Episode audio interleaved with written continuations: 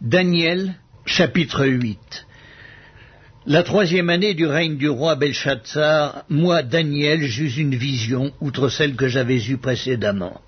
Lorsque j'eus cette vision, il me sembla que j'étais à Suse, la capitale, dans la province d'Elam, et pendant ma vision, je me trouvais près du fleuve Ulaï. Je levai les yeux, je regardai, Voici un bélier se tenait devant le fleuve, et il avait des cornes. Ses cornes étaient hautes, mais l'une était plus haute que l'autre, et elle s'éleva la dernière.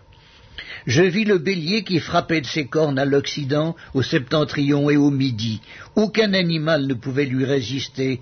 Il n'y avait personne pour délivrer ses victimes. Il faisait ce qu'il voulait, il devint puissant. Comme je regardais attentivement, voici un bouc venait de l'Occident et parcourait toute la terre à sa surface sans la toucher. Ce bouc avait une grande corne entre les yeux. Il arriva jusqu'au bélier qui avait des cornes et que j'avais vu se tenant devant le fleuve, et il courut sur lui dans toute sa fureur. Je le vis qui s'approchait du bélier et s'irritait contre lui. Il frappa le bélier et lui brisa les deux cornes, sans que le bélier eût la force de lui résister. Il le jeta par terre, le foula, il n'y eut personne pour délivrer le bélier. Le bouc devint très puissant, mais lorsqu'il fut puissant, sa grande corne se brisa. Quatre grandes cornes s'élevèrent pour la remplacer aux quatre vents des cieux. De l'une d'elles sortit une petite corne qui s'agrandit beaucoup vers le midi, vers l'Orient et vers le plus beau des pays. Elle s'éleva jusqu'à l'armée des cieux, elle fit tomber à terre une partie de cette armée et des étoiles, et elle les foula. Elle s'éleva jusqu'au chef de l'armée, lui enleva le sacrifice perpétuel et renversa le lieu de son sanctuaire.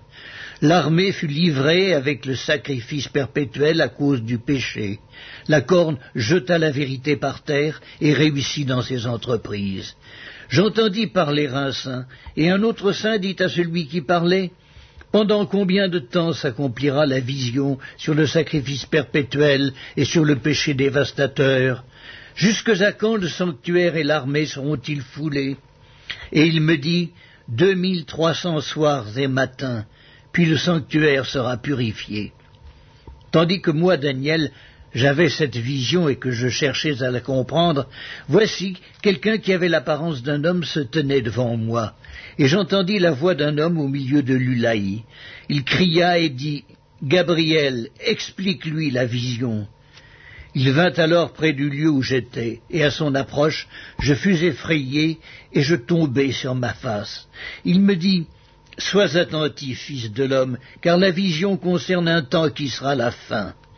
Comme il me parlait, je restai frappé d'étourdissement, la face contre terre. Il me toucha et me fit tenir debout à la place où je me trouvais. Puis il me dit Je vais t'apprendre ce qui arrivera au terme de la colère, car il y a un temps marqué pour la fin. Le bélier que tu as vu et qui avait des cornes, ce sont les rois des Mèdes et des Perses. Le bouc, c'est le roi de Javan. La grande corne entre ses yeux, c'est le premier roi.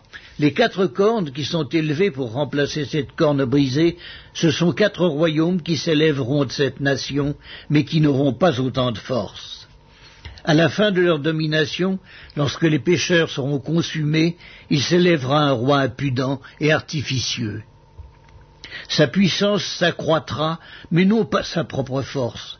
Il fera d'incroyables ravages, il réussira dans ses entreprises, il détruira les puissants et le peuple des saints.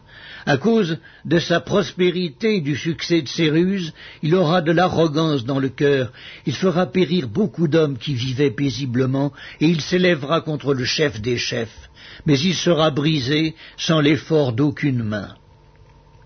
Et la vision des soirs et des matins dont il s'agit est véritable. Pour toi, tiens secrète cette vision, car elle se rapporte à des temps éloignés. Moi, Daniel, je fus plusieurs jours languissant et malade, puis je me levai, et je m'occupais des affaires du roi, j'étais étonné de la vision, et personne n'en eut connaissance.